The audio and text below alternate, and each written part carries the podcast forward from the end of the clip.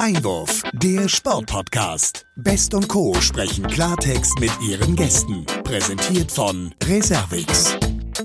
Ja, herzlich willkommen, liebe Sportfreunde, liebe Sport-Podcast-Fans, zu einer weiteren Ausgabe unseres Einwurfs. Und äh, wir werden auch heute wieder einen sehr interessanten Gast Ihnen vorstellen. Bevor ich das tue, beziehungsweise vielmehr meine Kollegin Olivia, schalte ich erstmal rüber nach Darmstadt, denn wir befinden uns natürlich weiterhin im Homeoffice. Und ich rufe mal nach Darmstadt. Hallo Olivia, kannst du mich hören? Hallo Sebastian. Ja, danke, ich kann dich sehr gut hören. Klasse. Ja, also wir haben heute ja das Thema Fußball, wobei es uns nicht nur um den Fußball heute geht, sondern wir haben einen sehr interessanten Gast, mit dem wir auch über ganz viele andere Dinge sprechen möchten als nur über den Fußball selbst. Richtig, genau. Ähm, er ist auch sozusagen sehr äh, breit aufgestellt. Ich ähm, hoffe, die Leitung steht jetzt gleich und wir können uns sehr auf äh, den heutigen Gast freuen. Er ist gebürtiger Freiburger. Er ist ähm, ein großer Unternehmer und natürlich DFB-Präsident. Ja, wir sprechen mit keinem anderen als äh, Fritz Keller heute und ich frage einfach mal, ob die Leitung steht und begrüße, ähm, hallo Herr Keller.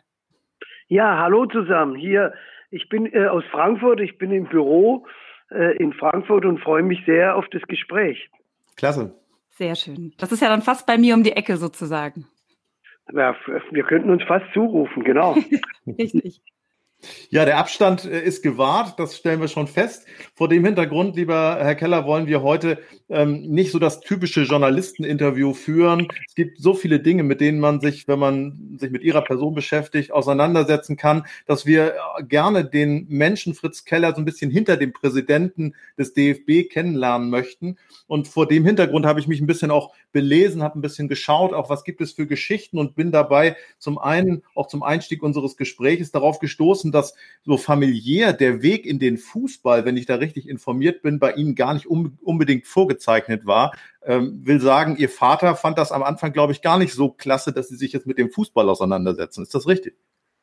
Ja, das stimmt. Aber obwohl er den Fußball sehr geliebt hat, also er war auch als Ehrenamtler äh, unterwegs äh, beim äh, damaligen, oder das gibt es heute noch, FFC, das war der Verein Nummer eins und da war ein mhm. großer Fan von Kaiserslautern und befreundet auch mit Fritz Walter und so weiter. Und deshalb hat er eigentlich im Fußball eher eine Droge gesehen, die einem abhält vom normalen Arbeiten und vom Alltag und so weiter. Und äh, der hat mir verboten, Fußball zu spielen, obwohl er jedes Wochenende auf irgendeinem Platz war. Also das muss man sich mal vorstellen. Äh, und als Schutzbehauptung hat er gesagt, nee, nee, Bub, du musst was arbeiten. Und wir hatten ja Gasthaus, haben wir heute noch, und ein Weingut. Und da muss ich halt, wenn andere trainieren, äh, gingen, musste ich halt da helfen, hinterm Buffet, mhm. ausschenken, Flaschen aufmachen, äh, Kartoffelschälen, alles was dazugehört. Ja, und äh, dabei hat er mir den Namen Fritz Walter gegeben, also unter meine Eltern. Ich glaube, dass er sich da gegenüber meiner Mutter durchgesetzt hat. das, war, das ist ja kein Name, sondern das ist eigentlich Programm. Ja, ja Sie sprechen es an. Das ist äh, eine Droge der Fußball bis heute. Und äh, Fritz Walter natürlich ist Programm. Und was viele vielleicht gar nicht wissen von unseren Hörerinnen und Hörern, dass äh, Fritz Walter ihr Patenonkel war. Ja, genau. Also auch da konnte ich nichts dafür. Also und zwar war es ein richtiger Patenonkel, der nicht nur so ein Promi-Patenonkel, der der so hunderte von verschiedenen äh, Paten hat, sondern er hat sich auch doch drum gekümmert und ich kann mich sehr gut an ihn erinnern und äh, mhm. er war für mich dann auch irgendwo ein Wegbegleiter mit allem, was mit Fußball zu tun gab. Also erstens hat er mich immer, ich war dann mal im Internat, ja, hat er mich immer im Internat, das war so ein Internat für schwer erziehbare, ich weiß gar nicht, ob ich so schwer erziehbar war, aber auf jeden Fall haben die mich in den bayerischen Wald gesetzt, mhm. weit weg und dann hat er mir immer irgendwelche Pakete geschickt, so mit kleinen Adidas-Schüchen oder sonst was, die ich natürlich als Tauschobjekte benutzt habe. Also zum Beispiel für Hausaufgaben machen oder sonstige Arbeiten, die wir da auch ja. noch machen mussten. Ähm, aber ich war beeindruckt von seiner Aura und von seiner Freundlichkeit und von seiner Bescheidenheit. Und äh, ich habe ihn ja zuerst so im Familienkreis getroffen. Ich war dann einmal auch mein erstes Bundesligaspiel in, in München war das die 60er gegen Kaiserslautern. Mhm. Und, äh, und habe dann gemerkt, pff, du kannst mit dem ja keine zwei Meter laufen, ohne dass ihn die Leute äh, irgendwo anmachen und äh, äh, sich freuen und die Hand äh, ja und und einfach äh, Autogrammwünsche gehabt haben und so weiter hm. und und eigentlich habe ich das erst viel später begriffen, ja. äh, warum er so war, weil er einfach ja, Fußball ist wichtig auf dem, auf dem Feld selber, aber dass der Fußball auch äh, bei der, nach, auf der Seitenlinie oder auf der anderen Seite der Seitenlinie erst richtig anfängt, das äh, habe ich eigentlich viel später begriffen. Ja, wo wir über Fritz Walter sprechen, möchte ich gerne nochmal nachhören. Es gab dann ja, das ist noch gar nicht so lange her, den Film Das Wunder von Bern und äh, der Darsteller von Fritz Walter ist ja ein Mitarbeiter, ein ehemaliger Mitarbeiter aus Frankfurt des DFB, der jetzt Pressesprecher des äh, Deutschen Fußballmuseums ist. Äh, der heißt Knut Hartwig. Kennen Sie den äh, Kollegen? Ja, ja, ich habe den auch schon mal getroffen, ja, selbstverständlich, ja. Und, ist er gut äh, getroffen worden, so als, als Typ? Also auch vor dem Hintergrund, dass Sie ja nun den realen Fritz Walter viel besser kennen? Ja, ich kannte natürlich den äh, realen Fritz Walter ein paar Jahre später, weil ich die Weltmeisterschaft war ja ein paar Jahre vor meiner Geburt. Hm. Äh, und äh, vom Charakter her hat er ihn ganz äh, sehr gut getroffen. Also ich habe den Film noch mit meinem Vater äh, angeguckt, der dann aber schon ein bisschen krank war und und der dann äh, diesen Film, der hat ihn sowas von wieder mitgenommen und, und äh, angerührt, so dass er sich auch äh, sehr lange damit beschäftigt hat mit diesem Film. Ja. Mhm. Und äh, ja, Fritz war sehr, sehr bescheiden und alle meine Entscheidungen, die ich irgendwann mal gemacht habe beim Fußball, ob ich beim Sportclub Freiburg eine Aufgabe wahrgenommen habe, zunächst als Vize äh, Präsident oder zweiter Vorsitzender. Äh, das habe ich mit ihm eigentlich abgesprochen. Hm.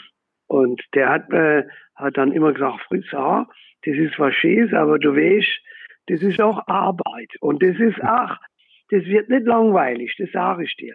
Weil du bist dann nicht mehr daheim, sondern da, äh, da wirst du auch äh, auf Konfrontationen kommen. So wie ich dich kenne, hast du da einen Kopf und da kommt auf Konfrontation. Und dann hat er gesagt, aber weißt Fritz, das macht gar nichts, wenn du auf Konfrontation, wenn du deinen Kurs hast, dann setz dich da durch oder versuch andere da reinzuholen. Und du bist ein richtiger Kerl. Und äh, ich kann ja nicht so richtig pfälzisch, aber ich habe das einfach noch im Ohr. Auch mhm. wenn ich ihn besucht habe, bei, wo wir mit dem SC bei äh, Kaiserslautern gespielt haben, dann waren wir dann Halsenborn und Tante Italia äh, war da und, äh, und seine Liebe zum Fußball. Und dort bei diesen Gesprächen, erst viel später, ich, war ich mir bewusst, warum das es eigentlich auch beim Fußball gehen kann, ja, dass der Fußball so eine große gesellschaftliche Kraft hat. Und ja. diese Geschichte, wo er mir zum Beispiel von der Weltmeisterschaft oder das Spiel, was sich ihm am meisten geärgert hat, wo er nicht teilnehmen konnte. Das war das erste Länderspiel, äh, wo der DFB und äh, die deutsche Nationalmannschaft 1950 gemacht hat, und zwar gegen die Schweiz. Mhm. Und ich hatte mir erklärt, warum. Er gesagt hat, weißt du, ich habe diesen Sport geliebt, ich liebe ihn noch heute. Und das war das erste Länderspiel. Wir wurden so lange gehindert daran, dass wir wieder international spielen durften, weil wir ausgeschlossen waren aus der mhm. Fliegergemeinschaft. Aber diese Schweizer, die haben dafür gekämpft, dass wir wieder aufgenommen worden sind in die FIFA. Mhm. Die haben dafür gekämpft, dass wir wieder spielen durften. Und das war für die auch nicht einfach, weil stell dir mal vor, was passiert ist. Also Nazi-Deutschland haben wir hinter uns gehabt, ja. Ein verbrecherisches Regime, das Millionen zu verantworten gehabt, ein Krieg, äh, den fürchterlichsten Krieg ausgelöst hat mhm. und ein Holocaust, äh, denn, was die Welt noch nicht gesehen hat. Und dann gehen die Schweizer hin, setzen sich dafür ein, dass wir wieder spielen. Und dann kommen sie nach Stuttgart und spielen gegen uns. Und weißt du, das erinnert mich auch daran, dass der Fußball viel mehr ist als Politik. Wo Politik nicht mehr greift, muss ja. der Sport mhm. der Fußball im Allgemeinen. Also ich nehme die andere Sportarten überhaupt nicht aus, sondern das ist wichtig, dass man, also Fußball spielen tun unsere Frauen und unsere Männer nicht für oder gegen eine Regierung, sondern für die Menschen selber auf dem Platz und für diejenigen, die diese Gemeinschaft darum leben. Und das ist eigentlich der, äh, äh das Wahre, was der Fußball treibt. Und 54, ja, da haben sie die Weltmeisterschaft geholt. Und ich habe dieses Bild auch immer noch vor Augen. Äh, ich habe es ja nicht erlebt, aber gesehen, wo er sich verneigt, den Pokal nimmt, den Kopf verneigt und äh, dieses demütig äh, entgegennimmt. Ja. Und das war ein Bild, wo einfach über den Sport hinaus die Menschen zusammengebracht, äh, ihnen wieder Selbstbewusstsein gebracht hat. Und Absolut. Ein, ein historischer Moment für, für den Fußball, aber auch für die Nation an sich. Hm. Ab, absolut. Und, und das ist, ja, und ich durfte, und das ist eigentlich, das ist, da wird man reich beschenkt, wenn man äh, mit, mit, mit Fritz Walter und mit Persönlichkeiten, die wirklich so Werte im Kopf haben und wirklich mhm. viel haben, wenn die einem einfach mitnehmen. Und äh, ja, das ist, aber das ist, das ist das reichste Geschenk, was man haben kann auf mhm. der Welt, die richtigen Menschen zu treffen. Und die trifft man im Sport, ja. In allen Sportarten, vor allen Dingen in Mannschaftssportarten finde ich das ganz äh, äh, großartig, weil ich weiß heute noch, ich kann mich heute noch erinnern, und wir haben immer noch mit denen Kontakt, wo ich dann irgendwann mal, wo ich Fußball spielen durfte in Bayern, damals im Internat, vorher musste ich ja, durfte ich erst Fußball spielen, nachdem ich die Unterschrift von meinem Vater nachmachen konnte. Weil ärztliche Genehmigung und dann die Unterschrift der Eltern. Hat das gut geklappt? Die Unterschrift weiß ich nicht. Ich glaube, die haben alle drüber weggeguckt. Also äh, es hat wahrscheinlich nicht gut geklappt. aber aber das, die haben Verständnis dafür gehabt. Aber das ist einfach, mit denen bleibst du ein ganzes Leben lang zusammen, ja, mit denen du auf dem Sportplatz stehst, auf dem Platz, neben dem Platz, mit denen du Niederlagen erlebst, mit denen du auch gewinnst äh, oder äh, ja Spiele gewinnst, wo du überhaupt nicht dran gedacht hast, dass du die Möglichkeit hast. Das ist das, was dem Menschen äh, im Allgemeinen, den jungen Menschen, unseren Mädels und unseren Jungs einfach Selbstvertrauen bringt für das ganze Leben und einfach lehrt, wenn du mal niederliegst, ist okay, aber es gibt den nächsten Tag und dann geht es wieder weiter. Ja. Und das wir in unserer Welt mehr denn je, gerade in dieser, sorry, beschissenen Corona-Zeit. Das stimmt, ja. Ja, jetzt haben wir ja schon so ein bisschen über Fußball gesprochen. Ich würde aber gerne trotzdem noch mal einen Sprung zurück machen und ähm, vielleicht noch mal so ein bisschen hinter die äh, Kulissen schauen, was das Persönliche angeht. Sie sind ja erfolgreicher Unternehmer und sind in einer Winzerfamilie aufgewachsen. Man sagt sich ja, Ihr Vater hat damals sozusagen Schinken gegen Wein getauscht. Da würde mhm. mich einfach mal interessieren, wie sehr hat Sie ähm, das geprägt?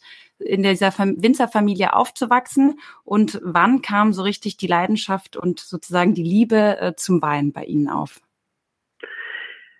Ja, also eigentlich richtig geprägt hat mich zunächst mal meine Großmutter Mathilde. Die Großmutter Mathilde, die war eine Frau mit sehr viel Weitblick, die äh, war alleinerziehende Mutter von meinem Vater und ähm, hatte ihren Mann schon relativ früh verloren. Da war, da war der Franz vier Jahre alt. Das war 1931 und äh, hatte ihn dann durch diese schwierigen Zeit, diesen Betrieb erhalten, das Gasthaus erhalten, die Landwirtschaft erhalten und für mich war Oma Mathilde eine Heldin. Also erstens hat sie eine, so eine richtige starke Frauenrolle gespielt. Man muss sich das vorstellen. Am Sonntag Stammtisch, natürlich nur mit Männern aber wer sitzt am Kopfende? Oma Mathilde. Ja. und, äh, und die hat den Jungs gezeigt, äh, wo es lang geht, hat mit denen diskutiert. Und, Gut so. Ja, es war klasse. Hey, muss man sich mal vorstellen. Also ich wollte, das war Anfang der, äh, der 60er Jahre, ich bin 57 geboren und Mitte der 60, äh, 60er Jahre, wo ich das miterlebt habe. Und sie war deshalb auch eine Heldin, weil sie immer für das dagestanden ist, für das sie steht. Also sie hatte den letzten jüdischen Stammtisch und ich durfte auch noch mal äh, Leute kennenlernen als Kind, denen sie geholfen hat, die wieder uns besucht haben und so weiter.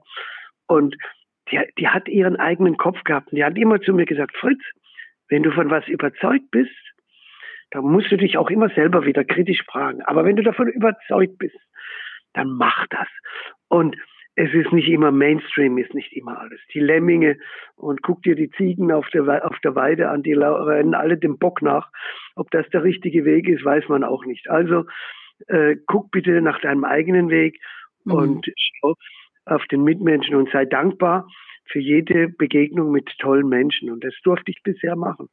Und mein Vater war auch der erste, äh, dann hat die gesagt, er ist der Rebell weil er als erster keine Herbizide eingesetzt hat, weil er äh, schon einen naturnahen äh, Weinbau gemacht hat, bevor das überhaupt jemand wusste, was das ist.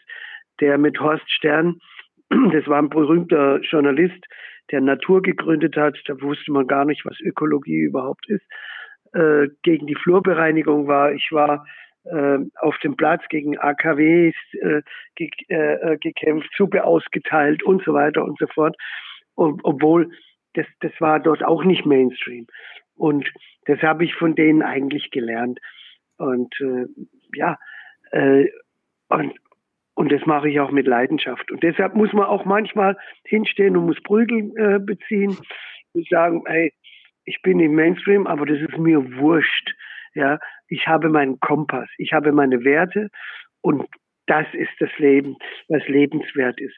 Weil nicht das Heute ist wichtig, sondern das Morgen ist wichtig. Mhm. Oder so das Übermorgen noch viel, viel wichtiger. Und äh, ja, dieses Generationsdenken, das habe ich von meiner Familie. Und ich habe so großes Glück, dass ich auch wieder Kids habe. Ich habe leider nur Jungs. Ich wusste nicht, wie man Mädels macht, aber die bringen tolle Mädels mit nach Hause. Und äh, die einfach, boah, jeder macht irgendwas, was ich auch gern gemacht habe. Und irgendwie mhm. äh, hat äh, meine Frau äh, Bettina, die auch so geimpft und mit äh, erzogen, die hat sie, weil ich ja meistens auf den Fußballplätzen war. Äh, und, und ja, aber sie, und wir haben das Glück, dass wir Jungs haben, die nach diesen Werten weiterarbeiten. Und äh, sonst hätte ich ja diesen Job, den ich jetzt hier mache, gar nicht machen können, weil die jetzt das operative Geschäft machen. Mhm. Und dafür muss man dankbar sein. Ja, absolut. Also Sie sprechen es ja gerade an, ähm, Werte und auch das Familiäre ist, ähm, was man ja alles von Ihnen mitbekommt. Äh, Sie besitzen ja in dritter Generation auch sozusagen das Weingut Franz Keller Schwarzer Adler. Und ähm, ja, da muss man ja auch sagen, ist ähm, familiengeführtes Unternehmen, wird ja hoffentlich auch weiter so geführt.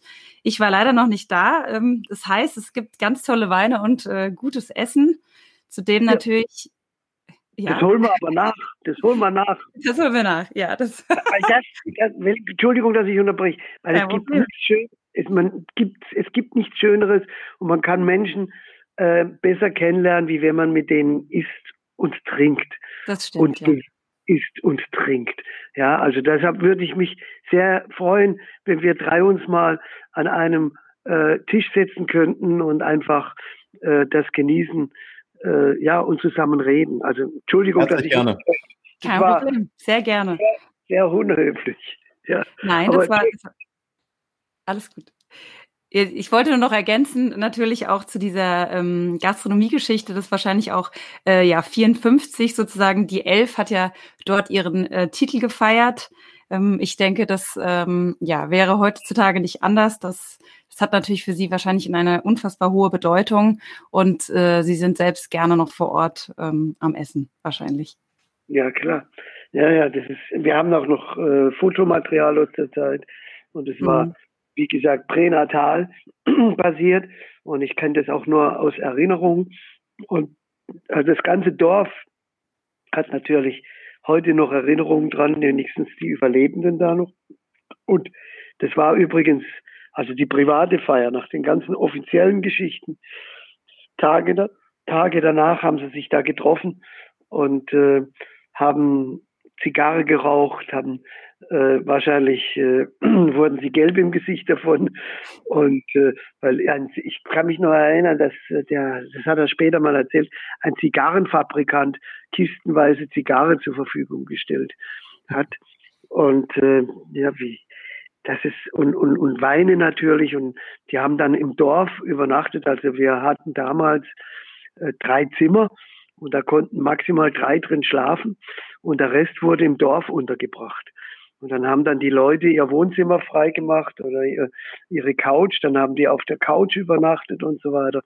Also es gibt heute noch Belege äh, aus dem Dorf darüber. Und erst am dritten Tag kam ein Journalist vorbei. Heute unvorstellbar. In dieser Ruhe, wo die mal richtig äh, die Sau rauslassen mhm. konnten. Und äh, ja, also heute wären vielleicht sofort Fotos in der Zeitung, wenn die so eine dicke Zigarre im Mund hätten und äh, dieses Foto würde für sie äh, würde das ganze Leben je nach Situation danach verwendet werden. Ja, heute undenkbar eigentlich, ne? Schade. Ja, und das heißt, wir haben, warum haben wir keine Freiräume mehr, wo wir ab und zu mal äh, so uns richtig gehen lassen äh, äh, können, ohne dass, äh, dass irgendwann mal, dass wir darüber nachdenken müssen, dass uns das zum Nachteil gereicht. Also das ist etwas, das ist vielleicht auch ein Nachteil äh, der heutigen Kommunikationsgesellschaft. Mhm. Vielleicht auch nochmal zur aktuellen Situation. Ich meine, Sie sind größter Weinimporteur. Wir haben es jetzt eben schon angesprochen. Sie sind Gastronom. Nee, nee, nee, wir sind nicht größter Weinimporteur. Wir haben große Flaschen und wir haben gute Flaschen, aber wir sind nicht der größte. Das ist ja fast. okay. Ähm, ja, also, also Gastronomen ähm, waren letztes Jahr Winzer des Jahres 2019 und ja, kann man sagen, erfolgreicher Unternehmer. Wie ist die aktuelle Situation für Sie und Ihr Unternehmen, ähm, was den Lockdown angeht? Ja, also ich war übrigens nicht alleine Winzer des Jahres, sondern zusammen mit meinem ältesten Sohn Friedrich was für mich eine viel größere Bedeutung hat, weil wenn zwei Generationen praktisch äh, da gewählt werden, dann, äh, dann äh, ist es was Besonderes. Ja, weil das heißt eigentlich Absolut, immer zu, äh, das ist, äh, das ist jetzt und morgen und vielleicht auch übermorgen. Ja, wie geht's dem Unternehmen? Also ich habe am letzten Tag, wo meine Mitarbeiter äh, nach Hause gehen mussten, mit denen noch äh, diskutiert und habe äh, denen ihren Tränen gesehen und äh, die einfach, wir haben ja ihre Arbeit äh, liegen und stehen lassen mussten. Und äh, wir haben Leute drin, die auch schon in äh, die dritte Generation bei uns arbeitet. Und äh, die haben natürlich Angst, also vor der Isolation und die haben ihren Job alle mit Liebe erfüllt, weil sonst wirst du nicht äh, Winzer des Jahres, sonst wirst du nicht Restaurateur des Jahres, sonst wirst du nicht Sommeliere des Jahres, äh, wo wir alle haben, wenn das Team nicht stimmt. Mhm. Auch in so einem Bereich äh, ist das Team wahnsinnig wichtig. Und wir haben, äh, ja, mittlerweile ist es so, dass wir äh, einfach Alternativen entwickelt haben. Also mein Sohn hat äh, einen Internetshop aufgemacht, wo praktisch die Weine von unserer Weinkarte, und da sind richtige Schätzle drunter, äh, jetzt im Internetshop zu kaufen sind. Und es geht ganz gut. Ja, und mhm. äh, mein jüngster Sohn, der wollte eigentlich, der ist Koch, der sollte eigentlich in, in Paris arbeiten und dann war der Lockdown in Paris. Dann ist er nach Hause gekommen und der hat, macht jetzt mit den Lehrlingen und äh, Werkstudenten, die wir haben, äh, machen die so äh, auf dem Dorf so Fresspakete und so äh, To-Go und Abholungsgeschichten, aber mhm. eigentlich deshalb, damit äh, die Leute noch irgendwo merken, hier ist noch was, ja. Und das läuft eigentlich auch ganz gut, das ist kreativ. Und dann haben wir einige äh, Mitarbeiterinnen und Mitarbeiter gehabt, die haben gesagt, hey, also wenn jetzt in dem Bereich nichts läuft, hast du Arbeit in den Reben, dann sind die mitgegangen in die, in die Reden. Und das finde ich eigentlich auch ganz spannend. Die sind zurückgekommen und haben gesagt, oh, jetzt habe ich ein ganz anderes Verhältnis dazu. Jetzt weiß ich, äh, was das für eine Arbeit ist, wenn ich eine Rebe pflanze und auf den Knien praktisch da mhm. ein Loch und das Dings daran. Das heißt, das ist ja immer eine Wertschätzung äh, vor anderer Leute ihrer Arbeit. Und, äh, und dann äh, wird das Produkt auch ganz anders genossen, wenn ich weiß, was da ist. Und die können das ja nachher irgendwann mal dem Gast erzählen. Oder die meisten unserer Mitarbeiter schicken wir, wenn es nach der Ausbildung irgendwo hin in die Welt und die kommen nachher wieder zurück.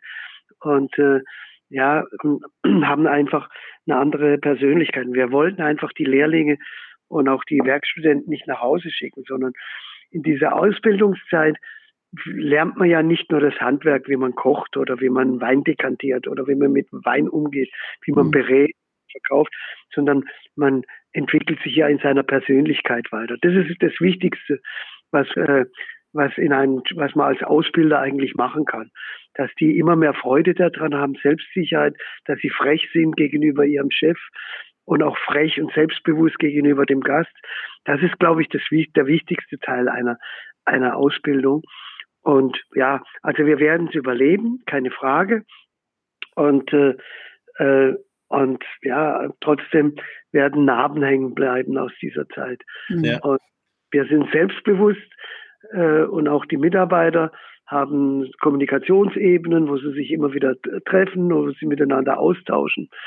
Und was den Weinbau angeht, haben wir jetzt äh, mitgekriegt, wir haben ja das ja, auch im Ausland haben wir in der Hauptsache Gastronomiekunden mhm. und die äh, Importeure haben jetzt umgeswitcht äh, auf Endverbraucherkunden und äh, auf Shops und das ging eigentlich ganz gut. Das heißt, wir haben die Zuteilung, also bei den großen Gewächsen, die werden ja zugeteilt, weil, äh, weil das sind sehr rare Weine. Und, ähm, und die sind dann eben jetzt direkt an die Endverbraucher gegangen und die Leute dürfen zu Hause genießen. Also ja. man muss halt schnell reagieren. Jede Krise hat auch eine Chance. Und äh, ich kann nicht die Hände in den Schoß legen und, und hoffen, dass mir geholfen wird, sondern das ist meines Erachtens der äh, falsche Weg. Es muss geholfen werden, ja, damit äh, die Betriebe weiterhin bestehen, aber es darf nicht so viel geholfen werden, dass sich nichts Neues entwickelt. Ja, absolut. Wenn man Ihnen so zuhört, Herr Keller, dann hört man förmlich, wie Sie das äh, leben und äh, hört raus, mit äh, welchem Enthusiasmus Sie das auch erleben. Und das gilt ja nicht nur für Sie. Wenn man äh, sich damit beschäftigt, dann wird man feststellen, dass auch Ihr Bruder Franz Keller ähm, heimatverbunden ist, ein herausragender Koch, der in der Adlerwirtschaft, wenn ich richtig informiert bin, zu Hause ist. Und ähm, zu Hause geblieben sind Sie ja auch letztlich, wenn es dann um den Fußball erstmal beim SC Freiburg ging. Ähm, und ich möchte gerne so ein bisschen die Brücke schlagen, jetzt auch zum Fußball dahingehend, dass sie ja dann das Erbe angetreten sind von dem Präsidenten Stocker beim SC Freiburg Präsident geworden sind, vorher Marketingvorstand äh, waren. Wie sehr hilft Ihnen auch in der momentanen Situation als Präsident des, ich sag mal, weltgrößten äh, Sportverbandes diese Erfahrung, die Sie dort beim SC Freiburg sammeln durften? Ja, das, ich durfte da das Gras riechen und äh, die Graswurzeln praktisch fühlen und sehen und einfach auch äh, erleben, um was das es ging und vor allen Dingen die Umwandlung dort, äh, äh, Good Governance und die Governance, die geändert wurden dort, sind für einen an einem Ort, der eigentlich, äh, wie alle am Anfang gesagt haben, Bundesliga ungeeignet ist. Und äh, mhm. weil äh, weil die Stadt ist zu klein, es gibt keine Industrie, es gibt keine großen Geldgeber und äh, äh, ja, wie, wie Landeshauptstädte oder sonst was, sondern der größte Arbeitgeber in Freiburg ist die Universität.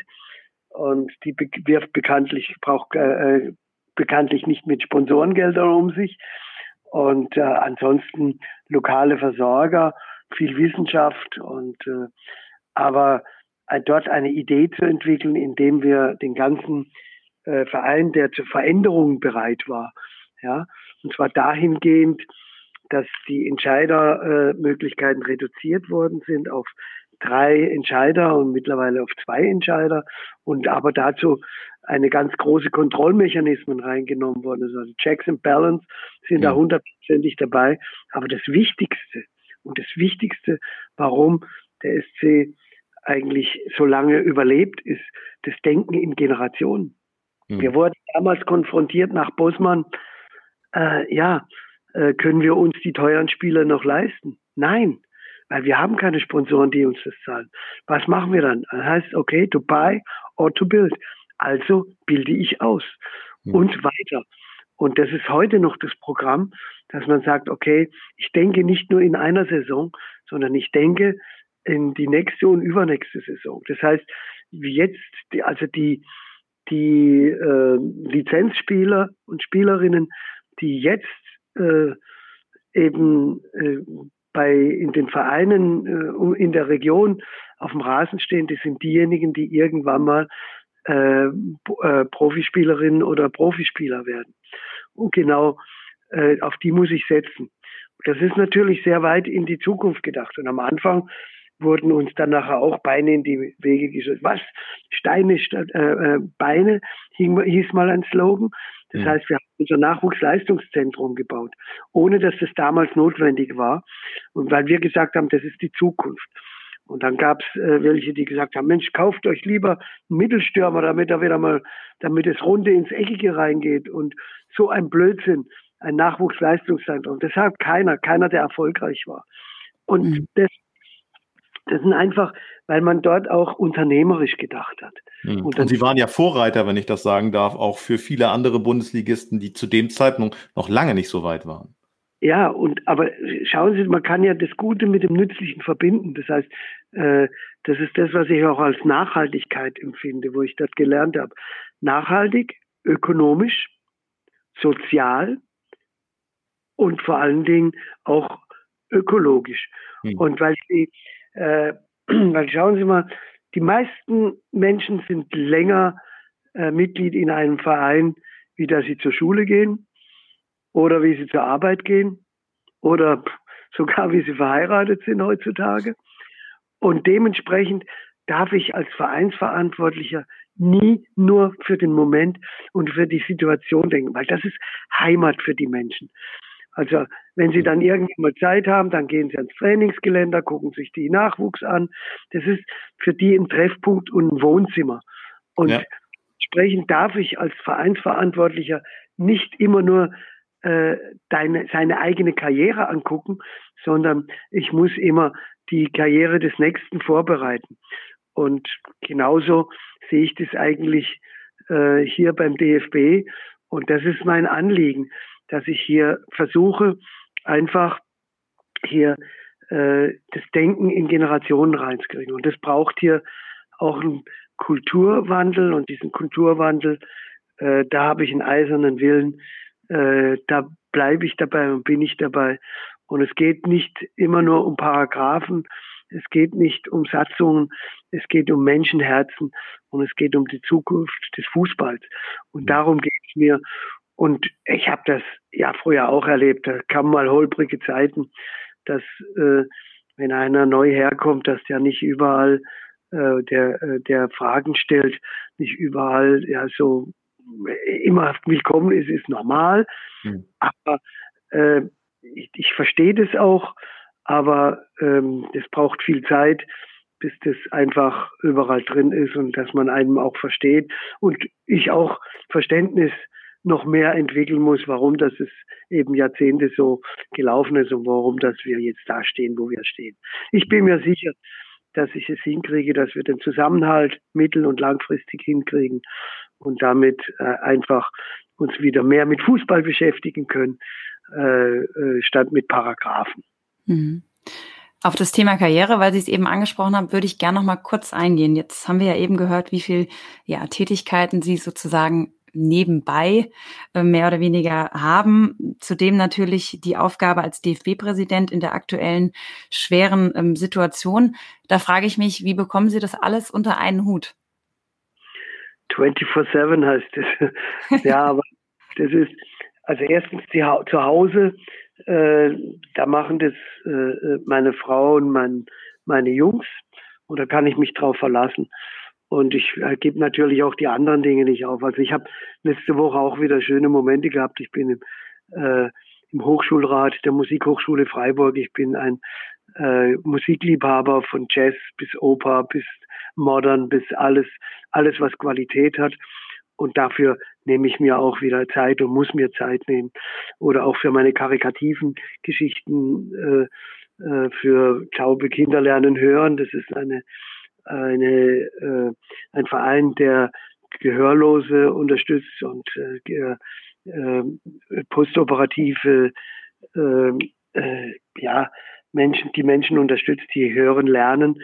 Und das werde ich, das, das geht. Und wir haben ja, äh, wenn ich mich 20 Jahre zurückerinnere, wir haben heute Kommunikationsmöglichkeiten, die hat es früher nicht gegeben. Ja, mhm. also und äh, das ist allerdings auch noch ein neuer Stress. Wenn du früher eine irgendeine Veranstaltung gehabt hast, dann muss, hast du wenigstens die Zeit gebraucht, um dahin zu kommen. Heute machst du das, was du normalerweise in sieben Tage erledigst, das machst du in zwei Tagen, eine mhm. eilige Konferenz nach der anderen kommt. Ob die Quantität äh, immer dasselbe ist äh, äh, in dieser äh, oder das Ausschlaggebende und die Qualität bringt, mag ich zu bezweifeln, weil manchmal tut es dem Menschen gut, wenn sie das verarbeiten können mit dem, was du gerade gesagt hast. Also äh, und das äh, und was du gerade gehört hast. Also äh, gerade wir Männer haben ja ein ganz großes Problem, immer viel zu schnell reagieren.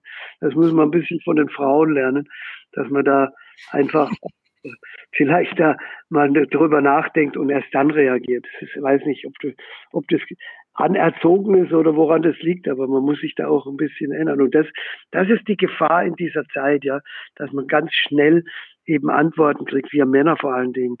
Und äh, auch das übrigens ist ein Thema, was mir am Herzen liegt. Also wir brauchen noch viel mehr Frauen, auch beim Fußball. Jawohl. Und, ja, und beim Sport im Allgemeinen. Und äh, so Fußballfunktionäre müssen ja nicht immer so aussehen wie ich.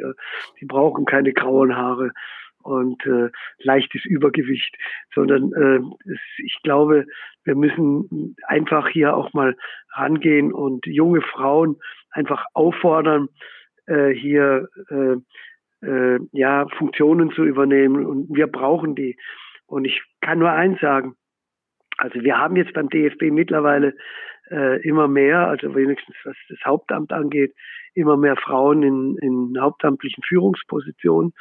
Mhm. Und, und es schadet keinem Unternehmen. Wir brauchen das. Wir brauchen das für eine andere Kultur. Wo eine Frau mit an Bord ist, ist eine andere Kultur untereinander. Und das ist, äh, und auch das ist ein Weg und ein dickes Brett. 50 Jahre, nachdem erst der Frauenfußball erlaubt wird. Um Gottes Willen. Es ist erst 50 Jahre her. Hey, Leute, überlegt euch mal. Mann, Mann, oh Mann, oh Mann. Muss es nochmal 50 Jahre gehen, bis es, bis manche Dinge ganz normal gesehen werden, dass eine Schiedsrichterin im, äh, beim Champions League Spiel pfeift und ohne Skandale und ohne dumme Bemerkungen von irgendjemandem. Hm. Also, es gibt viele. Sie haben mich überzeugt, die Bewerbung ist raus. Sehr gut. Ja, ich schicke ihm die Adresse. Mann, ja, der nächste Schiedsrichterlehrgang beginnt im Januar. Prima, ich bin dabei. Großartig. Olivia ist übrigens eine äh, großartige Handballspielerin. Insofern äh, wird diese Schiedsrichterlaufbahn, die du jetzt dann zusätzlich einschlägst, bestimmt dazu gut passen. Äh, Herr Keller, ich würde gerne nochmal. Aber ich will nur eins sagen, ich habe viele, ich habe viele Bildungslücken, aber das wusste ich natürlich, dass sie eine großartige Handballspielerin ist. Ich würde gerne nochmal äh, auf diese Situation auch zu sprechen kommen, die 2019 entstand. Äh, sie haben gerade auch so ein bisschen verglichen, wie das früher auch zeitlich abgelaufen ist, wie man Entscheidungen herbeigeführt hat und die Entscheidung, ähm, Sie als Präsident des Deutschen Fußballbundes auszuwählen, das ist ja auch eine etwas, ich sag mal, neue gewesen in der Form. Man hat eine Agentur beauftragt, man hat ein Profil geschaffen und anders als bei Ihren Vorgängern ist man dann ganz gezielt auf Sie gestoßen und hat sie gefragt, äh, ob sie dieses, dieses Amt denn übernehmen äh, wollen würden. Ähm, wenn Sie da nochmal zurückblicken, auch auf diese Zeit, wie, wie war die Mission damals aus Ihrer Sicht auch im Verhältnis zu dem, was Sie heute erleben? Passt das noch so zueinander, also mit der Mission, mit der Sie angetreten sind, im Verhältnis zu dem, jetzt mal die Pandemie sowieso als zusätzliches Thema ausgeklammert, zu dem, was, was Sie heute vorfinden? Ähm, also ganz so wusste ich das nicht. Also ich wusste schon, dass es einfach schwierig ist, äh, äh, dann neue Wege zu gehen. Und äh, klar, die Pandemie tut das Übrige noch. Das heißt, du hast viel zu wenig Zeit äh, für den Sport im Allgemeinen und äh, für die Good Governance äh, im Besonderen. Mhm. Aber äh, dass es, dass es äh, ja jetzt nicht immer vergnügungssteuerpflichtig ist im wahrsten Sinne des Wortes, das wusste ich schon. Und äh, ja, es kommt halt darauf an, wie einer das Amt äh, eben sieht. Ob er sagt, okay, ich freue mich, äh, ab und zu mal äh, zu den Fußballspielen zu kommen, alles andere ist mir wurscht, ich möchte nichts verändern. Das wäre der bequemere Weg, dann hätte ich es bestimmt bequemer. Mhm. Aber Aber wenn Sie einfach eine Idee haben und versuchen, die Leute mitzunehmen und äh, ja, äh, dann wusste ich natürlich schon, wie schwer es auch meine Vorgänger gehabt haben in dieser Position. Ja. Weil, schauen Sie, ich habe mir auch mal überlegt in den ersten Wochen, sag mal, was wollen die eigentlich alle von dir? Ja, du sollst hier Antworten geben, auf die die Politik keine keine Antwort hat. Also hey, mhm. dann habe ich gesagt, oh, lass mich doch in Ruhe. Und dann im zweiten habe ich gedacht, hey, ja natürlich, die fragen dich, aber wenn wenn denen der Fußball so egal wäre und die Position so egal wäre, dann würden die dich auch nicht so angehen und dann äh, würden äh, würden sie dich nicht auch fragen, die gesellschaftlichen Fragen, die wir haben und die wir, die wir zu verändern haben. Und ich glaube, dass wir schon sehr viel äh, hingekriegt haben, ja, an Transparenz, manchmal ein bisschen zu viel Transparenz, vor allen Dingen die Transparenz, was die Unwahrheiten angeht, die, ist, die sind nicht ganz sauber, aber normalerweise, ich habe ja auch gesagt, irgendwann mal äh, gibt es nichts mehr zu liegen. Also wenn die wahre Wahrheit äh, äh, darüber geschrieben wird, ist es okay. Aber wenn dann äh, Märchenstunden äh, kommen, ja, damit muss man leben. Mhm. Aber das bringt mich nicht von der Bahn, bringt mich nicht von der Rolle, sondern ich weiß, äh, was hier viele, und das merke ich auch wieder immer wieder durch Zuspruch Mitarbeiter und Mitarbeiterinnen und äh, auch Fußballfunktionäre, die mir gut zusprechen, die sagen, hey, pass auf, mach weiter, wir unterstützen dich, wir sind dabei, das ist ein dickes Brett und dieses Brett werden wir bohren. Also ich wusste das, dass es, äh, dass es keine äh, äh, Clown-Nummer ist oder und, und sondern dass man, dass es hier ernsthaft um Dinge geht, den Fußball neu oder besser aufzugestalten. Äh, äh, und ich bin ja auch hergekommen, weil ja ja schon auch einiges gemacht worden ist. So ist es ja, ja nicht. Ohne das wäre ich ja, hätte ich ja das gar nicht genommen. Also ein DFB vor fünf Jahren wäre ich so äh, äh, nie ins Amt eingetreten. Und ich bin davon überzeugt, äh, dass wir alle das hinkriegen und äh, gerade auch jetzt in der Zeit, in der Vorweihnachtszeit, heißt es einfach, ey, mal äh, richtig durchschütteln und muss sich mal jeder fragen, äh, was er besser machen kann, um dann einfach den Zusammenhang zu bringen. Auch übrigens, um den Sport noch besser zu unterstützen. Dann darum geht es. Es geht um Fußball, es geht um Sport, und es geht um die Zukunft des Fußballs und ich bin auch angetreten, es gibt nur einen Fußball. Es gibt nicht den Kinder-, Jugendfußball, den Amateurfußball und den Profifußball. Es gibt nicht die Fußballerinnen und, äh, und die Fußballer. Es gibt nur einen Fußball. Mhm. Und das ist das, was alle vereint und das ist mein mittel- und langfristiges Ziel und daran arbeite ich. Sie sprechen es an, Sie sind der Präsident für im Prinzip alle ja, Teilzielgruppen, nenne ich es mal, die es im DFB gibt. Und ich durfte mit dem einen oder anderen Vorgänger von Ihnen äh, darüber auch schon sprechen. Und Sie alle haben immer gesagt, ja, die Herausforderung ist, alle immer wieder aufs Floß zu bekommen, ob es die Regionalverbände sind, ob es die Sponsoren sind, ob es das Aushängeschild der A-Nationalmannschaft ist. Gibt es da aus Ihrer Sicht eine Erfolgsformel, irgendwie so einen, ich sag mal, einen guten Mix, der Ihnen immer wieder auch äh, das Gefühl gibt, dass Sie da auf dem richtigen Weg sind? Ja, Erfolgsformel weiß ich das nicht, weil äh, eine Formel bedeutet was, dass Sie sie überall drüber setzen können. So eine Matrix oder so, so eine Geschichte, das gibt's nicht, weil es geht, es geht hier um Menschen. Mhm. Und Menschen äh, haben auch unterschiedliche Launen, die haben unterschiedliche Ideen und das, was sie heute vielleicht denken, ist morgen schon nicht mehr richtig. Also, äh, sondern es geht ja einfach letztendlich irgendwann mal äh, dem, äh, äh ja darum, äh, auch aus der Situation das Beste zu machen. Aber natürlich gibt es einen langfristigen Plan und äh, den man mit sehr vielen Menschen äh, mitnehmen muss, um den zu verwirklichen. Das ist halt ein Unterschied zwischen einem kleinen Fußball-Bundesliga-Verein, mhm. äh, wo, wo sie da, ja, was ich hier übrigens auch mache, mit Fans reden, mit allen Beteiligten reden und dann versuchen, das alles unter einen Hut zu bringen. Also hier ist es viel, viel, vielschichtiger und die Aufgabe, gebe ich zu, ist nicht ganz einfach, aber das geht um, den, um das tägliche Miteinander. Und wie ich schon erwähnt habe, müssen wir einfach darum gehen, äh, nicht über Paragraphen und Zuständigkeiten oder sonst irgendwas zu reden, sondern um den Fußball zu reden. Und dann, ich merke aber, Step by Step kommen wir dem näher.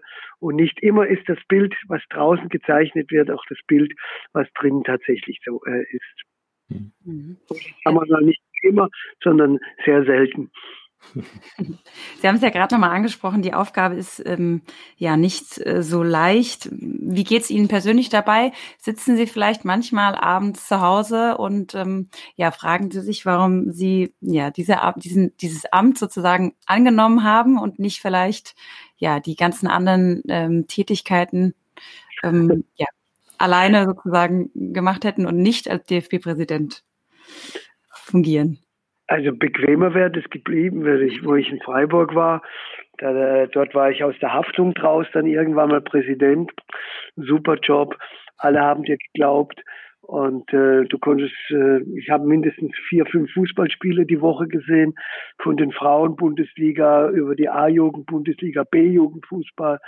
Äh, also einen schöneren Job gab es eigentlich gar nicht. Aber also bequem ist nicht alles im Leben, sondern äh, es gibt so viele Menschen, die äh, glauben, äh, dass ich der Richtige bin und äh, der gesagt hat, okay, der hat die Hartnäckigkeit, der geht da durch und um den Fußball noch besser zu machen, wie er ist, äh, dann äh, darf ich die nicht enttäuschen, aber ich darf auch vor allen Dingen mich nicht enttäuschen. Und wenn ich am Abend bei einem Glas Wein zu Hause sitze, was sehr selten der Fall ist, weil ich ja meistens noch in Frankfurt sitze, äh, und dann eben in den Spiegel gucke und sage, Fritz, was ist eigentlich, was hast du heute für Fehler gemacht und was hast du heute gut gemacht? Und äh, ja, natürlich machst du Fehler in so einem Ding, oder sagst du, so, Fritz, was hast du dafür, das hast du dir dabei gedacht, da warst du viel zu spontan. Äh, äh, ja, alles, bequem ist nicht alles, aber es gibt so viel, ich, so viele Menschen, die diesen Fußball lieben und für die möchte ich da sein, denen es um den Fußball geht. Und äh, äh, bequem kann ich ein anderes Mal.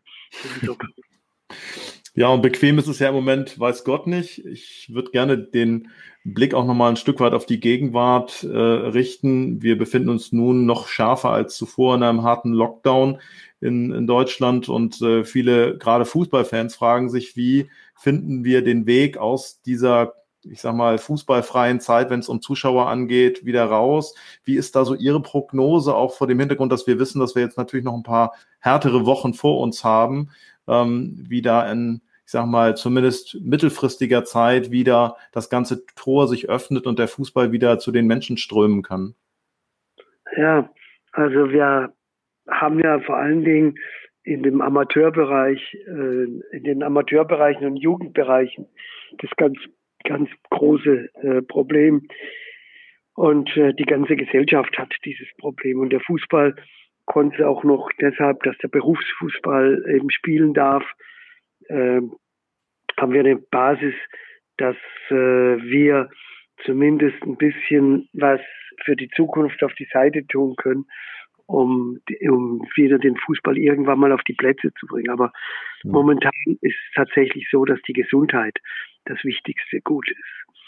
Und ich kenne einige Fälle, auch äh, die an Corona erkrankt sind und ich habe auch wieder einen Brief gekriegt von Leuten, äh, deren Sohn an Corona erkrankt worden ist und äh, im Amateurbereich, wo aufgemacht worden ist, das heißt, und äh, wo die Gefahr von Angina pectoris da ist und und ja, also es gibt so viel tragische Schicksale in der Geschichte, so dass wir da sehr, sehr pflichtbewusst und verantwortungsbewusst damit umgehen müssen. Mhm. Aber äh, wir haben ja als DFB äh, zusammen mit der DFL hat unser Mannschaftsarzt, unser Chefarzt, äh, Professor Tim Meyer, ein Hygienekonzept von Anfang an aufgestellt, das dann nachher praktisch die ganze Welt übernommen hat.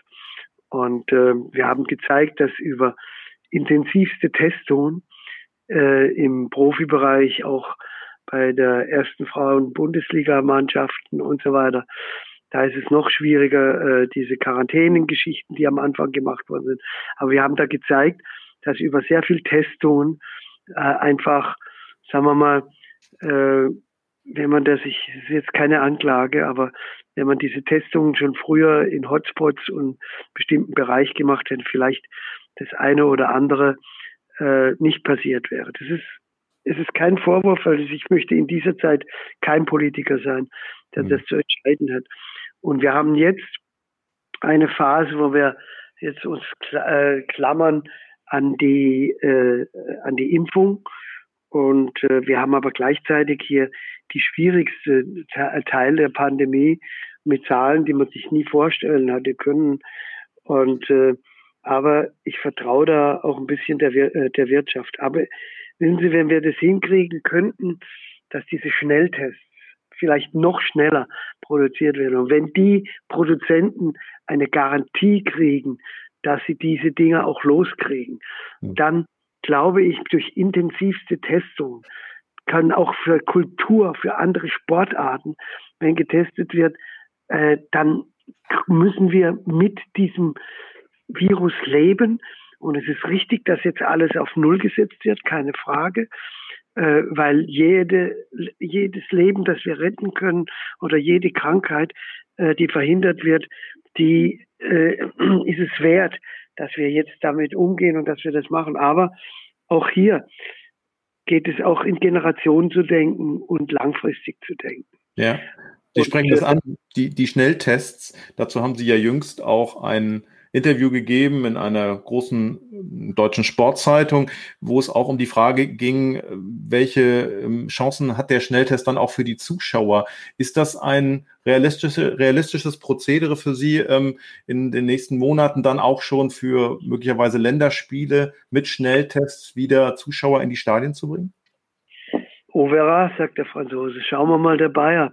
Aber das ist ja wirklich auch ein bisschen ein Blick in die Glaskugel. Aber mir geht zunächst mal darum, äh, nicht um die ganz, ganz großen Veranstaltungen. Das ist, da müssen wir auch dran arbeiten, immer in Szenarien.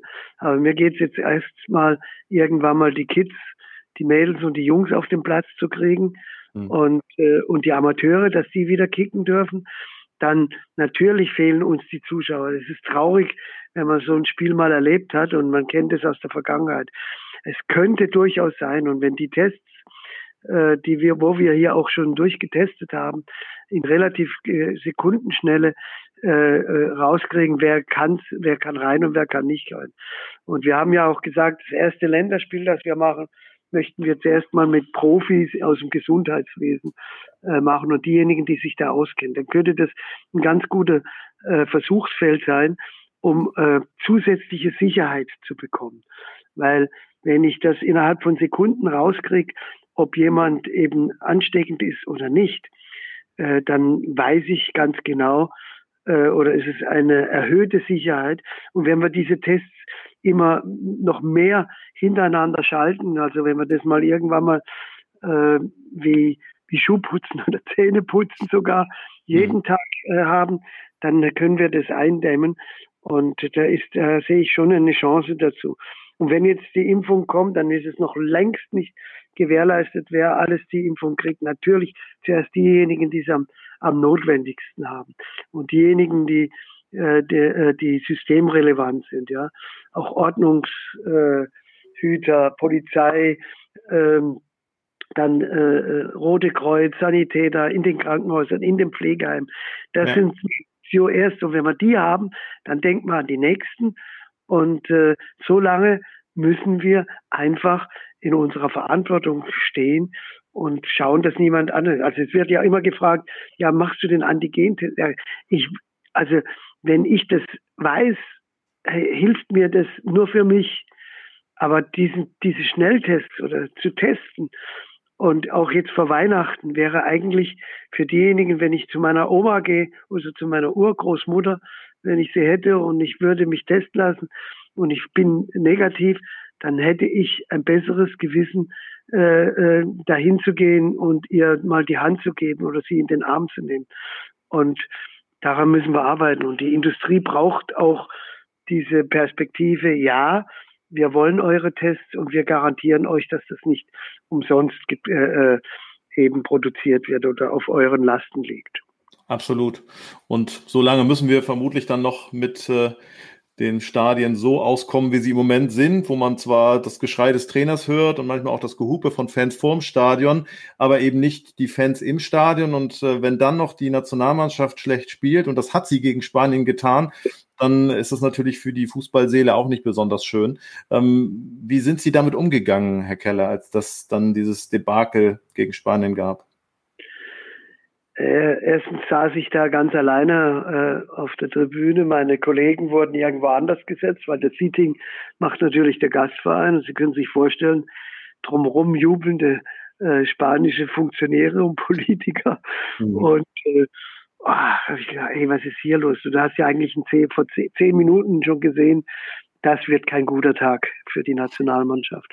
Ja. Und happens, das passiert ja, keine mhm. Frage. Also, Haben Sie ein ungutes Gefühl gehabt oder erst als das Spiel angepfiffen wurde? Nee, vorher nicht. Erst wurde das Spiel angepfiffen. Also nein, zehn Minuten, Viertelstunde wusste, wusste ich, das ist nicht gut. Ich bin ja sowas gewohnt, wenn man so lange beim SC Freiburg war und so oft abgestiegen ist, dann äh, und auch so hohe Niederlagen gekriegt hat, dann weiß man, oh, heute gibt's auf den Deckel. Ja. Und das wird kein guter Tag. Das ist halt der Unterschied, wenn man halt äh, für den SC Freiburg äh, tätig ist oder für Bayern München. Aber selbst Dortmund passiert es mal, ja. Guckt euch das an. Ja, da kriegen wir fast Handballergebnisse manchmal. Okay, aber dann muss auch der Trainer gehen. Also den Unterschied haben wir dann im Moment, äh, dass das äh, ja beim DFB bisher nicht der Fall ist. Ja, es gibt da keine Matrix, es gibt da wieder auch keine Formel. Also Sie wissen, beim SC Freiburg war ich auch lange dabei und also Fakt ist, dass man nicht, dass es keine Formel ist, der Trainer muss immer bleiben oder der Trainer muss immer gehen. Hm. Deshalb muss, müssen Gespräche stattfinden und muss auf Herzen, Nieren nachgefragt werden. Und wenn sie dann, wenn dann tatsächlich man merkt, es geht da weiter und es war ein Ergebnis, dann geht's halt weiter und fertig. Und da können die drumherum schreien, wie sie wollen. Und äh, aber es ist wichtig und richtig, äh, danach zu fragen und zu bohren, unbequem zu sein.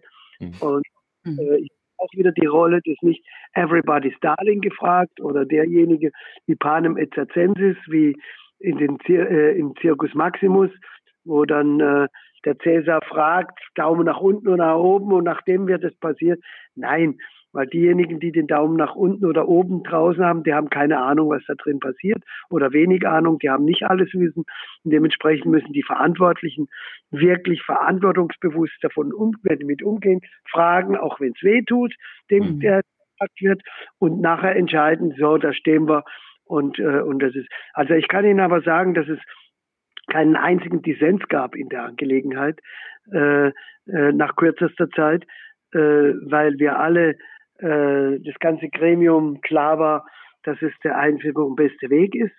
Äh, und dann äh, natürlich äh, unterschiedliche Geschichten, das ist ganz normal im Fußball. Das ist äh, in jedem Unternehmen, in jedem Verein ist es das normale Prozedere.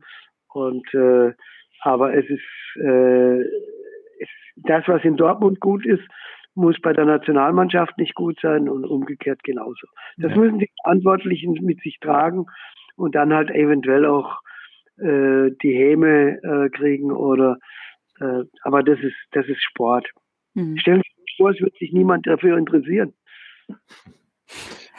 So weit ja, ist es Gott sei Dank noch nicht. Dafür haben wir noch gute Einschaltquoten, auch wenn sie im Moment nicht ganz so hoch sind. Oh, das stimmt nicht. Gucken Sie sich die neuen an. Also diejenigen, die spielen. Und vor allen Dingen haben Sie mal die Fraueneinschaltquote gesehen. Mein Nein. lieber Mann. Also, da müssen Sie mal gucken. Also, das Spiel. Also es ist ja sehr erfreulich. Ja, und nochmal, äh, also bei der Bundesliga und Champions League, das sind die Einschaltquoten ganz gut. Äh, mhm. Wir haben mittlerweile eine andere Gesellschaft und wir haben eine andere Generation, die vielleicht nicht nur äh, Sportschau gucken, sondern die gucken, die gehen in Podcasts zum Beispiel rein oder die, die gucken sich im, äh, in sozialen Medien an und die wollen die Zusammenfassungen nur sehen.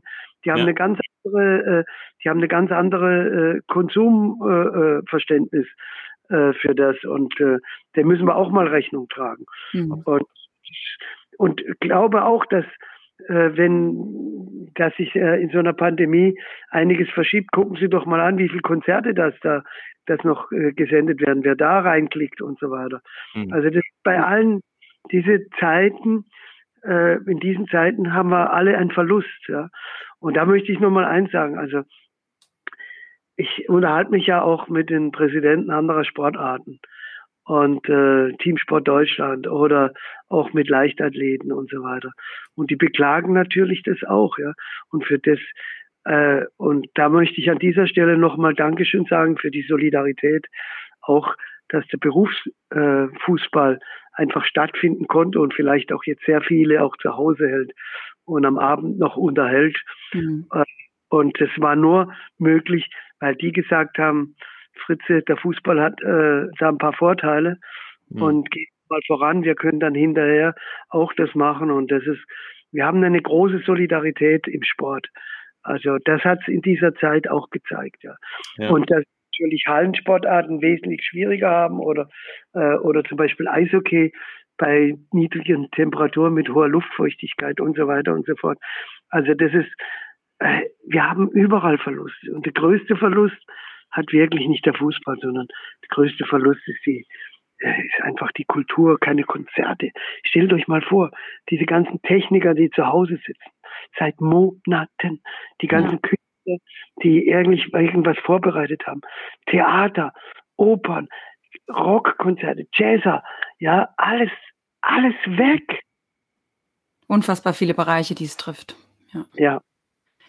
Ja, jetzt wollen wir natürlich auch noch mal mit Ihnen ähm, so ein bisschen nach vorne schauen und äh, in das nächste Jahr 2021 äh, hoffen wir natürlich, dass da möglichst schnell ähm, ja die Normalität so ein bisschen zurückkommt ähm, kommt und vielleicht im Hinblick auf den Fußball auch mal auf die M21 schauen. Und da würde mich interessieren, wie sieht denn Ihre Vision im Hinblick auf ja die Spiele mit Zuschauern, die Organisation und auch eine Vermarktung aus? Ja, also erstens mal, äh, wenn ich jetzt mal als Winzer sprechen soll, war das der Jahrgang 2020 ein sehr schlechtes Jahr, ja, ein beschissenes Jahr. Und da hat's, äh, da war es zu trocken und hier hat's gehagelt und das äh, müssen wir so schnell wie möglich auch auch abhaken und äh, ich, ich muss hier ehrlich sagen, die ganzen Mitarbeiter, die in diesem Jahr zum Beispiel auch wieder vorbereitet gehabt haben, Länderspiele mit Zuschauern. Wir haben vorbereitet gehabt und durchgebracht das erste Länderspiel mit Stehplätzen. Ja, mhm. das war erstmal die Geschichte seit Jahrzehnten bei der UEFA durchgebracht. Auch das hat nicht stattgefunden. Und da muss ich mal sagen, also die Mitarbeiter, die jetzt wieder so in Szenarien gedacht haben, jetzt kommen Zuschauer, drei Tage vorher hat es wieder gesagt, jetzt keine Zuschauer mehr boah, also du planst und machst in Szenarien und nachher spielt es doch nicht statt. Also irgendwann mal müsste man da auch den Mut verlieren, ja. Mhm. Aber also ich glaube wirklich, dass wir mittelfristig äh, über die, den Zugang äh, zur Technik und Wissenschaft und vielleicht auch, und das möchte ich mal sagen, vielleicht sollte man in diesen Zeiten auch mal gucken, dass man die digitale Überprüfung äh, mal nachdenkt. Also es werden wurden sehr viel Gesetzesänderungen gemacht, aber die, äh, wie heißt es, das äh, äh, Informationsrecht, äh, wie heißt es wieder, ja, dass, dass man dann äh, Datenschutz, jetzt haben wir es, sorry, ja. muss man was trinken. Das leidige Thema Datenschutz. ja, dass man, dass man, hey, einfach in so einer Zeit man sagt, Leute, wir haben alle Persönlichkeitsrechte genommen. Jetzt überlegt uns doch mal, wie man mit Datenschutz äh, und so weiter äh, äh, da mal vielleicht überlegt, über diese Zeit lang einfach das, was in Südkorea oder in manchen anderen Ländern gelaufen ist, äh, eben das hinkriegt, äh, dass wir jetzt da mal für ein paar Monate unsere Daten preisgeben, dass wir wissen, wer krank ist und wer nicht krank ist. Mhm. Und dann in Verbindung mit den neuen Schnelltests. Und äh, auch im Ticketing-Bereich äh, bereiten sie ja alle vor, also nach dem Motto, so wie es bei der äh, Lufthansa zum Teil auch geplant ist, okay, du kaufst ein Ticket, dann hast du einen Negativtest und mit den beiden zusammen kriegst du die Bordkarte. Ja, ja. Das, das ist es. Und das ist die Zukunft. Ja, wir müssen daran arbeiten. Und zwar alle Spezialisten. Also ITler, Mediziner, Soziologen und Manager. Alle zusammen. Und das in allen Bereichen. Und dann bin ich davon überzeugt, dann können wir auch wieder anfangen mit kleinen Konzerten, dann können wir anfangen mit größeren Konzerten in größeren Räumen mit weniger Leute, dann können wir anfangen mit äh, Menschen im Stadion und nicht nur die, die auf der Bühne sind. Und äh, ja, also ich war letzte Woche habe ich äh, die äh, neben war ich auf der Musikhochschule Freiburg, wo ich auch noch so eine kleine Tätigkeit ausüben darf. Und da haben die, die, die Studenten eine Oper vorbereitet, ja. Die haben jetzt alles umgeschrieben. Das sind halt statt 50 Musiker sind jetzt nur noch äh, acht Musiker. Die haben das arrangiert auf der Bühne, mit Abstand und so weiter. Und ich würde mich wahnsinnig freuen, wenn für die für in ihrer äh, Prüfung dann auch richtig Zuschauer da waren. Jetzt überlegt euch mal, ein ganzes Jahr üben die dafür und dürfen es nachher nicht aufhören. Das ist eine ja. Katastrophe. Das macht, das wird mich fertig machen. Also da haben wir noch viel, viel größere Probleme. Und mhm. da müssen alle zusammenhängen. Soziales Leben und alles dafür tun, auch im Digital-Bereich, äh, äh, jetzt endlich mal Gas geben in unserem Land. Ja, wir sind eine digitale Wüste immer noch gegenüber anderen Ländern und die Netzabdeckung ist grausam. Und mit der Netzabdeckung und mit dem mit der vielleicht Öffnung des Datenschutzes äh, für ein paar Monate, dann kriegen wir es, glaube ich, hin. Ich bin ja. da sehr hoffnungsvoll. Und das höre ich auch übrigens aus allen Landesverbänden und auch alle Vereine. Die würden da wirklich alle mit. Und die Fußballerinnen und Fußballer, die können das die können sich an Regeln halten. Wenn der Schiedsrichter pfeift, dann sind sie manchmal alle ruhig oder meistens, bis auf die Funktionäre, die machen dann nachher noch weiter. Aber die lernen es auch irgendwann mal. Mhm. Datenschutz ist nun das eine. Ähm, denke auch ein wichtiger und interessanter Ansatz, da nochmal hinzuschauen, ob es uns da an der Stelle nicht mehr Möglichkeiten gibt.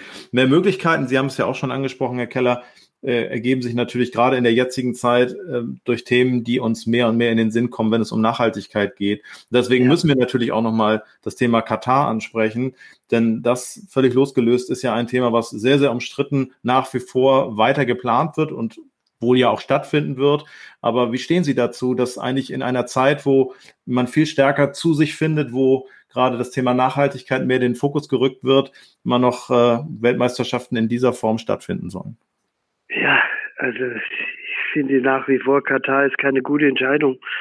Und äh, ich finde, äh, wenn man irgendwo äh, Stadien baut, äh, dann sollten sie dort gebaut werden, wo sie nach, äh, eben nachher noch benutzt werden. Mhm. Also wir haben einige Beispiele, wo heute Ruinen da stehen, ja. Und nicht nur deshalb haben wir uns übrigens für die Frauen-WM äh, 2027 zusammen mit unseren Freunden aus Holland und Belgien äh, beworben, weil da die Stadien, die Infrastruktur steht und äh, wenn sie verbessert wird, dazu auch nachhaltig genutzt wird. Und äh, letztendlich, äh, ja, halte ich das äh, für einen kleinen Wahnsinn, dann nachher ökologisch äh, äh, mitten in der Wüste das zu machen und die Leute dahin zu karren. Aber auf der anderen Seite muss man natürlich auch sagen, ob nicht äh, irgendwann mal auch der Nahe Osten äh, auch äh, eine Weltmeisterschaft irgendwann mal zugeschrieben kriegen sollte. Hm. Oder halt zusammen hätte man das machen können mit bestehenden Stadien. Ja. Ähm, und auf der anderen Seite muss ich auch sagen, gehe ich wieder an das Beispiel von Fritz Walter, der ja auch gesagt hat, guck mal, die Schweizer haben 1920 gegen uns äh, gespielt als erster freiwillig, nachdem äh, Deutschland Giftgasangriffe gemacht hat und in nach dem Holocaust und äh, äh, die haben und wir haben nicht für irgendeine Regierung gespielt, sondern wir haben für die Menschen gespielt.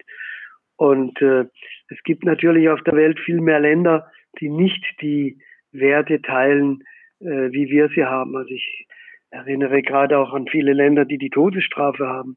Mhm. Äh, die über die gegen, eigentlich äh, muss man sich da auch überlegen, spiele ich nicht gegen die USA, die jetzt auch wieder äh, die Todesstrafe äh, äh, vollzogen haben. Mhm. Und, äh, und ich glaube äh, ganz fest daran, dass der Sport einfach, wenn er nur kleine Verbesserungen in solche Länder mit reinbringt, ja, ob es die kleinen Verbesserungen äh, im, im Finanz, äh, im, im Baubereich für die Bauarbeiter oder ja. gegen das Regime und äh, mittlerweile äh, ist ja die Frau Schenk auch mit Transparency International mit dabei, hier mit zu kontrollieren und, äh, und es muss viel mehr Transparenz rein. Und ich glaube, dass wir in Zukunft äh, vielleicht noch mehr äh, Forderungen äh, da anstellen wollen, in welche Länder wir gehen, auch ökologischer Art. Ja. ja. Und deshalb verstehe ich aber auch äh, in Deutschland die Menschen nicht, wie die gegen eine Olympiade stimmen können, aus ökologischen Gründen, weil Ökologie hört nicht am Rhein oder an der Nordsee äh, oder äh, in den bayerischen Alpen auf, mhm. sondern Ökologie äh, ist ein internationales Thema. Und wenn ich diese, äh, äh, wenn ich eine Olympiade an Städten stattfinde, wo die meisten Infrastruktur schon da ist, ob das ÖPNV ist oder die Hotels und die äh, und die Spielstätten, dann ist es ökologisch sinnvoller, wie wenn ich es irgendwo in ein äh, irgendein totalitäres Land gebe. Das heißt, wir müssen schon gucken, dass sich mehr und mehr auch die demokratischen Länder wieder für große Sportveranstaltungen fit machen. Das ist ökologisch sinnvoll und äh, in vielen weiteren Dingen auch. Ja, absolut. Ja, jetzt haben wir schon eine gute Stunde hier dieses Gespräch geführt. Ähm, ich finde es absolut großartig und sehr interessant, Ihnen zu folgen und Ihren Ausführungen. Und wir möchten natürlich nicht schließen, bevor wir nochmal auch den Blick äh, kurz vor Weihnachten auf diese jetzt besinnliche Zeit richten und auch ein Stück weit darüber hinaus aufs neue Jahr. Ähm, würden gern noch von Ihnen erfahren, wie, wie sieht Weihnachten bei den Kellers aus und äh, vielleicht auch nochmal damit verbunden der oder die Wünsche, die Sie für 2021 im Gepäck haben. Ja, wie sieht's aus?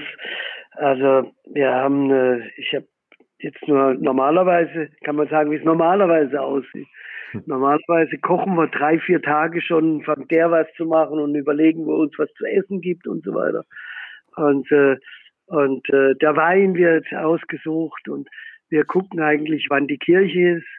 Und äh, dann habe ich ja auch eine Enkelin, äh, die Ella Maria, die, äh, die war mal letztes Jahr beim Krippenspiel. Und, äh, und dieses Jahr wenn das stattfinden sollte, wird es ein Krippenspiel draußen in der Natur geben, wo man dann sich in Gruppen anmelden kann, Familie für Familie. Und äh, äh, ja, das ist alles in den Sternen im wahrsten Sinne oder steht alles unter dem Stern dieses Jahr. Mhm. Aber was äh, wir machen wollen, ist einfach auch äh, zusammensitzen und eine Tafel, ein großartiges Essen, großartige Weine das verbindet äh, die Menschen am meisten. Und das machen wir natürlich so, wie es der Gesetzgeber erlaubt. Und äh, ich habe mir, muss ich ehrlicherweise privilegiertermaßen auch sagen, äh, Schnelltests besorgt, sodass wir uns da testen lassen und äh, auch äh, äh, da kein Risiko einzugehen. Und äh, das ist vielleicht auch ein schönes Weihnachtsgeschenk für jemand, wenn er noch ein Weihnachtsgeschenk hat, äh, sucht, äh, seinen Freunden Schnelltests zu, äh, zu schenken. Ich glaube, ein schöneres Geschenk kann es, glaube ich, dieses Jahr gar nicht geben. Und äh, ja, ansonsten äh, machen wir pandemiebedingt das Beste daraus. Und ich wünsche mir, dass einfach das Jahr 2021 äh, einfach äh, wieder normaler wird. Aber eins ist sicher, wenn wir wieder auf einem normalen Weg zurückkommen, dann werden wir manche Dinge, die wir als selbstverständlich gesehen haben, viel mehr genießen können. Und unsere Erwartungshaltung, und das ist, wenn man überhaupt irgendetwas Positives aus der Sache rauslesen kann, es gibt keine Krankheiten, wo man was Positives draus hat. Aber eines könnten wir einfach unsere Erwartungshaltungen in bestimmten Bereichen in das Mögliche äh, reinnehmen, weil eine zu hohe Erwartungshaltung ist der größte Feind des Glücks. Und ich kann nur glücklich sein, wenn ich das schätze, was ich eigentlich jeden Tag um mich habe. Und äh, ja, und in dieser Hoffnung äh, glaube ich, können wir leben und wir ohne Hoffnung äh, gibt es kein weiteres Leben. Das ist das Wichtigste. Und ich bin davon überzeugt, dass viele Dinge, die wir jetzt hier erlebt haben, die gesamte Gesellschaft, die ganzen Menschen in diesem Miteinander. Da wird einiges haften bleiben, aber ich bin davon überzeugt, wir sind am Ende des Tunnels und der Peak ist hoffentlich jetzt erreicht. Mhm. Ja, mit diesen präsidialen Wünschen möchte ich es mal nennen, denen wir uns insofern anschließen können, als dass wir sehr gut nachempfinden können, was Sie gerade gesagt haben, möchten wir diesen Podcast gerne beenden. Ähm, danken ganz herzlich für die Zeit, Herr Keller. Es war, wie gesagt, ein großartiges Gespräch und wir wünschen Ihnen natürlich auch erstmal alles Gute. Genießen Sie die Zeit, die Sie gerade beschrieben haben mit der Familie und vor allen Dingen bleiben Sie gesund, dass wir uns ganz bald im neuen Jahr wiedersehen. Das wünsche ich Ihnen beiden auch und ich hoffe auf das gemeinsame Essen und gemeinsame Trinken eines Tages in besseren Zeiten. Ist ja. gebucht. vielen Dank. Vielen, vielen Dank, Herr Keller. Hat großen Spaß gemacht. Gesegnete Weihnachten. Ebenso. Bis Ebenso. bald. Tschüss. Alles Gute. Ciao. Tschüss.